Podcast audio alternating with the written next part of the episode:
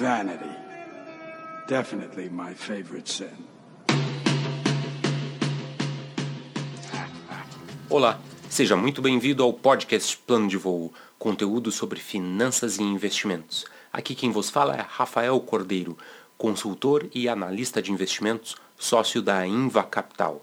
Inva é uma gestora de patrimônio que apoia o plano de voo. Estamos gravando esse episódio do podcast Plano de Voo no dia 22 de agosto, domingo, excepcionalmente gravando uma semana após o último episódio. O mercado está bastante tenso, o mercado está muito turvo, cenário um pouco mais turvo do que se via há algumas semanas. Desde a última semana de julho começou e isso aconteceu. O Ibovespa, que lá em janeiro chegou a bater 130 mil pontos, e em junho foi anunciado, inclusive por um grande banco brasileiro, que a expectativa do índice para o final do ano seria algo próximo de 145 mil pontos. Fato é que ele caiu para 115 agora na, nessa terceira semana de agosto. E outro dado bastante relevante é que a taxa, base, a taxa de juros dos títulos pré-fixados subiram para mais de 10%, estão em dois dígitos, algo que não se via há muito tempo. No início do ano estava próximo de 7%, agora no mês de julho estava próximo de 8%, e essa taxa de juros tem um efeito enorme na economia, porque a, a, além da Selic, as taxas dos títulos pré-fixados de longo prazo são referências importantes para os empréstimos pré-fixados, que são a maioria no mercado do, de crédito nacional, principalmente crédito ao consumidor.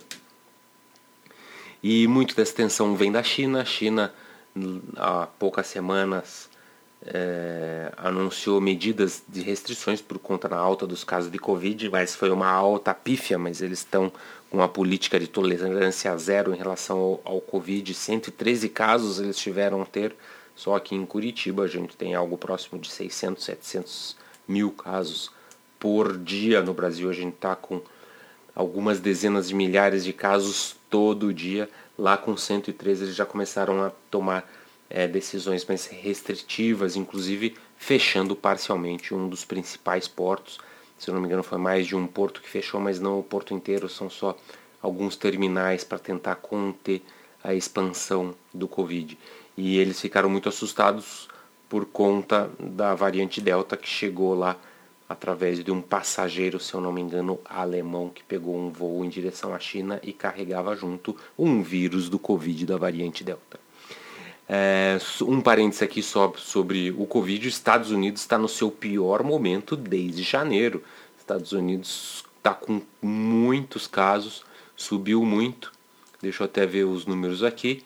Estados Unidos agora está tendo é, 140 mil casos por dia. Essa é a média móvel dos últimos sete dias, de acordo com o site Our World in Data é, e obviamente que isso vai estar tá contribuindo para uma expectativa de crescimento menor para a economia e está levando informações para o mercado de commodities. O petróleo voltou para 62 dólares no final de semana passada e algo que afeta ainda mais o, o Brasil é o preço do minério de ferro. O preço do minério de ferro voltou para 140 dólares, algo que não se via desde novembro, desde dezembro, novembro do ano passado.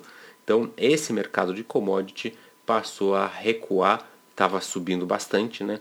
principalmente no minério de ferro, que tinha chegado no seu topo lá 210, 215 dólares. E isso, obviamente, ajuda a fazer com que o Ibovespa recue. Foi uma das razões que o mercado brasileiro eh, teve retração na última semana, porque a Vale do Rio Doce é uma empresa muito importante para nosso, os nossos índices. Tem participações relevantes no Ibovespa, no BRX, no BRX de 20% de participação.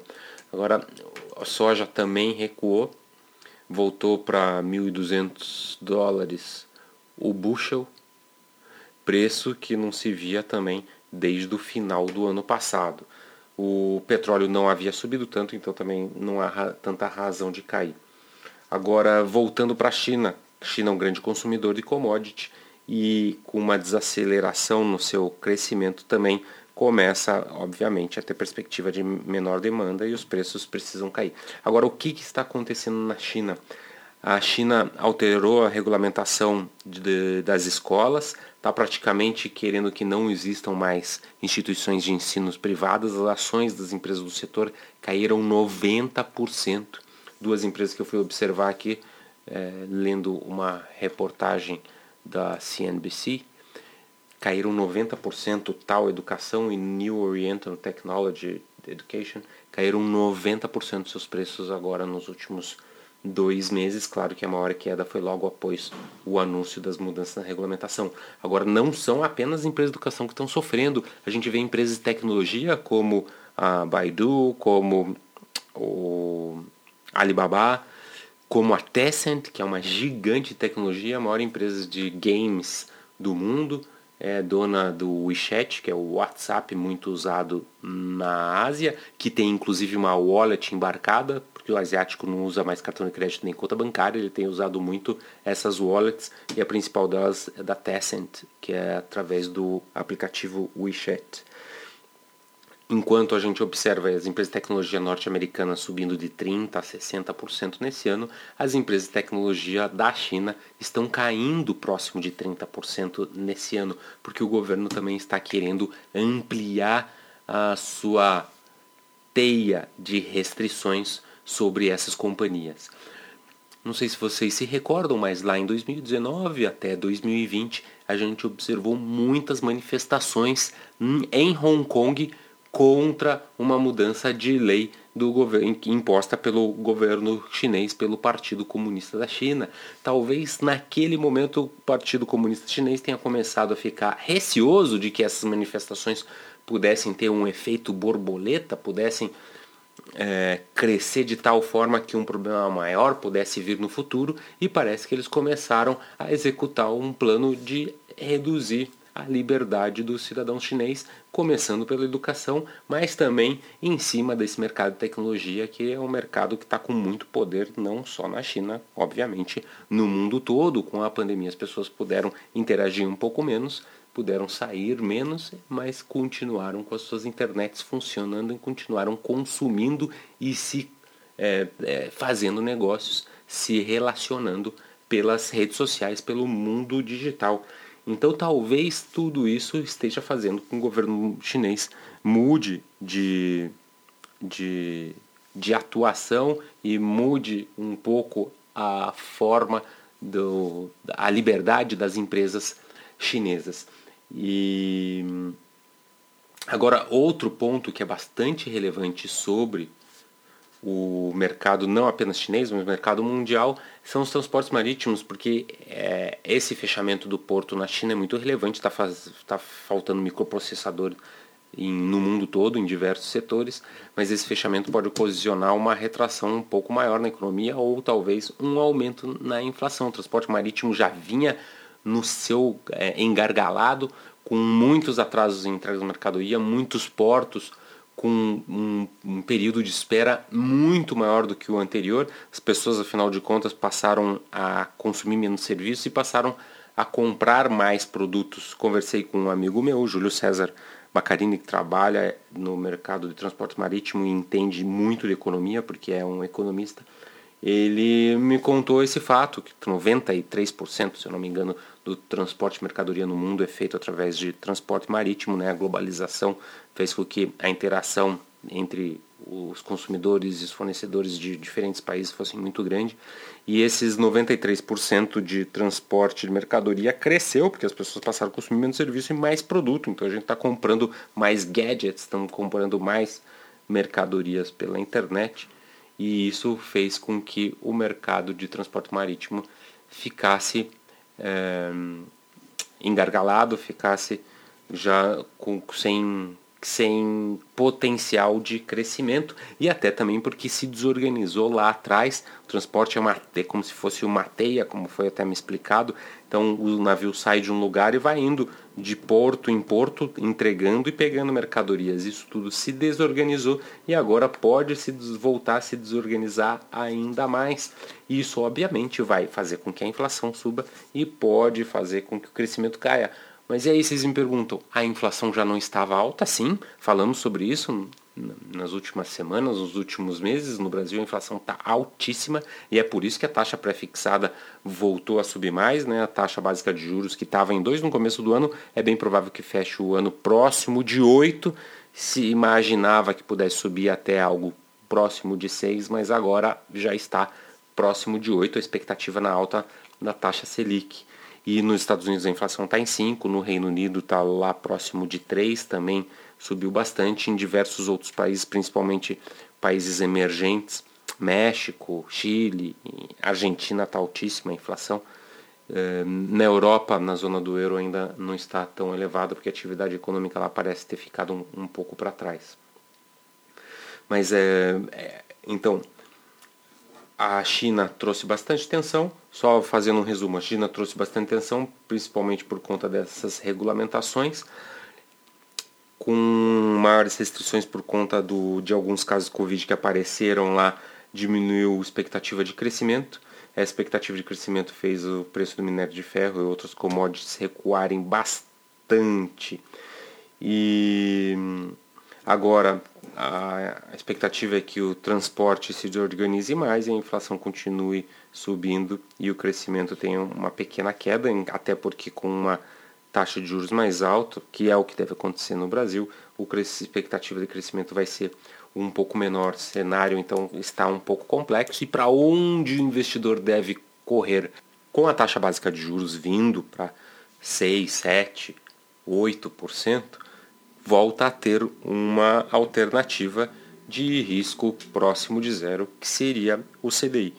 Mas aqueles investidores que aumentaram o seu risco, que é a grande maioria deles, para os nossos clientes, a gente aumentou o risco aumentando só a classe de ações, que está com um percentual um pouco maior, um, dois pontos percentuais maior do que a estratégia, apesar do que a classe de imóveis a gente continua com menor peso do que a estratégia.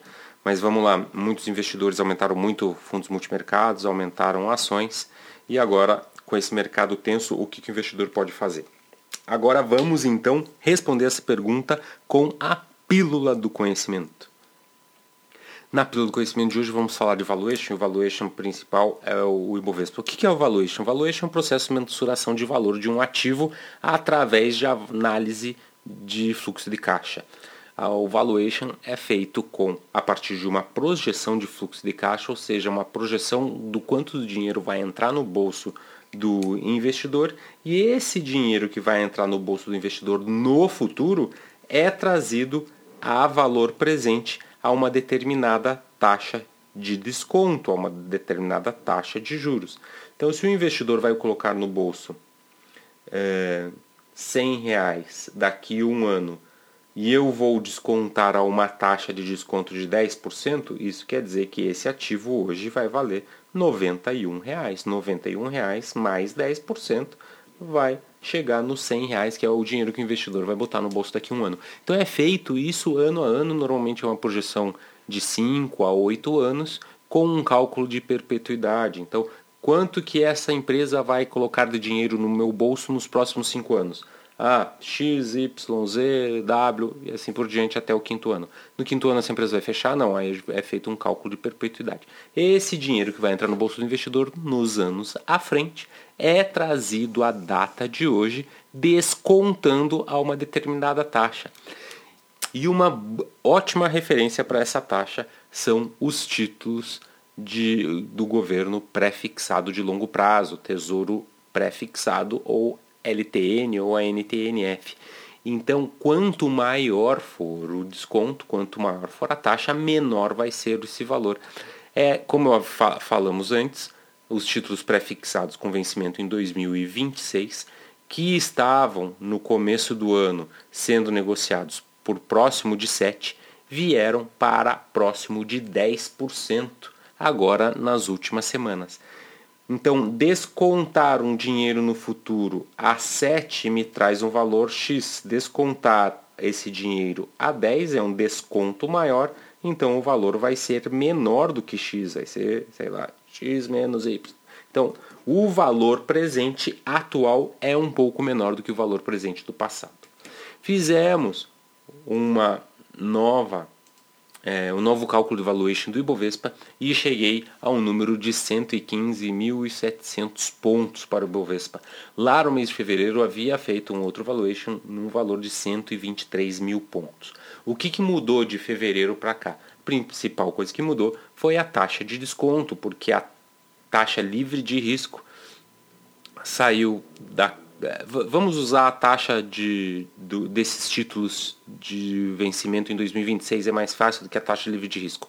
Então o título 2026 saiu ali da casa dos 7,8% ao ano para 10% ao ano aqui nas nossas métricas. Então saiu de 7,8% para é, 10%. Uma taxa maior vai fazer com que o valor presente fique menor. Então, uma das razões que fez o valor justo de Bovespa cair e não subir, caiu de 123 mil pontos para 115 mil pontos, foi o aumento da taxa. Esse aumento da taxa deveria fazer, na verdade, esse o valuation do Ibovespa cair mais do que ele recuou. Mas a gente teve uma boa notícia nos últimos dois trimestres. O lucro das companhias brasileiras cresceram muito. Nos últimos 12 meses, o lucro das empresas que estão, que fazem parte do Ibovespa, é, está em 124 bilhões de reais, segundo informações do, do sistema do Com Dinheiro. 124 milhões de reais o lucro, bilhões de reais, o lucro das companhias que compõem o Ibovespa.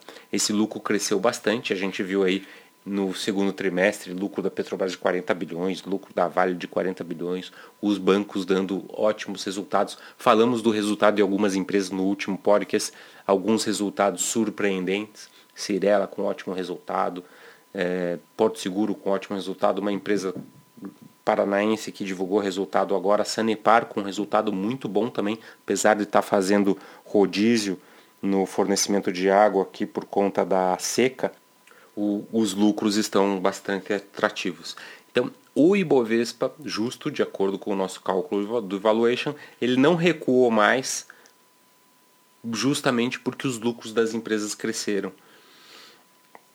E, e, só que a expectativa de crescimento começou a ser um pouco menor do que a gente tinha, porque com o aumento na taxa básica de juros crescendo, a gente não acredita que os próximos dois anos uh, as empresas ou o PIB vai crescer tanto quanto a gente imaginava que crescia antes. Então, a gente teve alguns fatores negativos, principalmente aumento na taxa de juros e perspectiva de crescimento talvez não tão alta como a gente imaginava, pelo menos para o próximo ano ou para os próximos dois anos.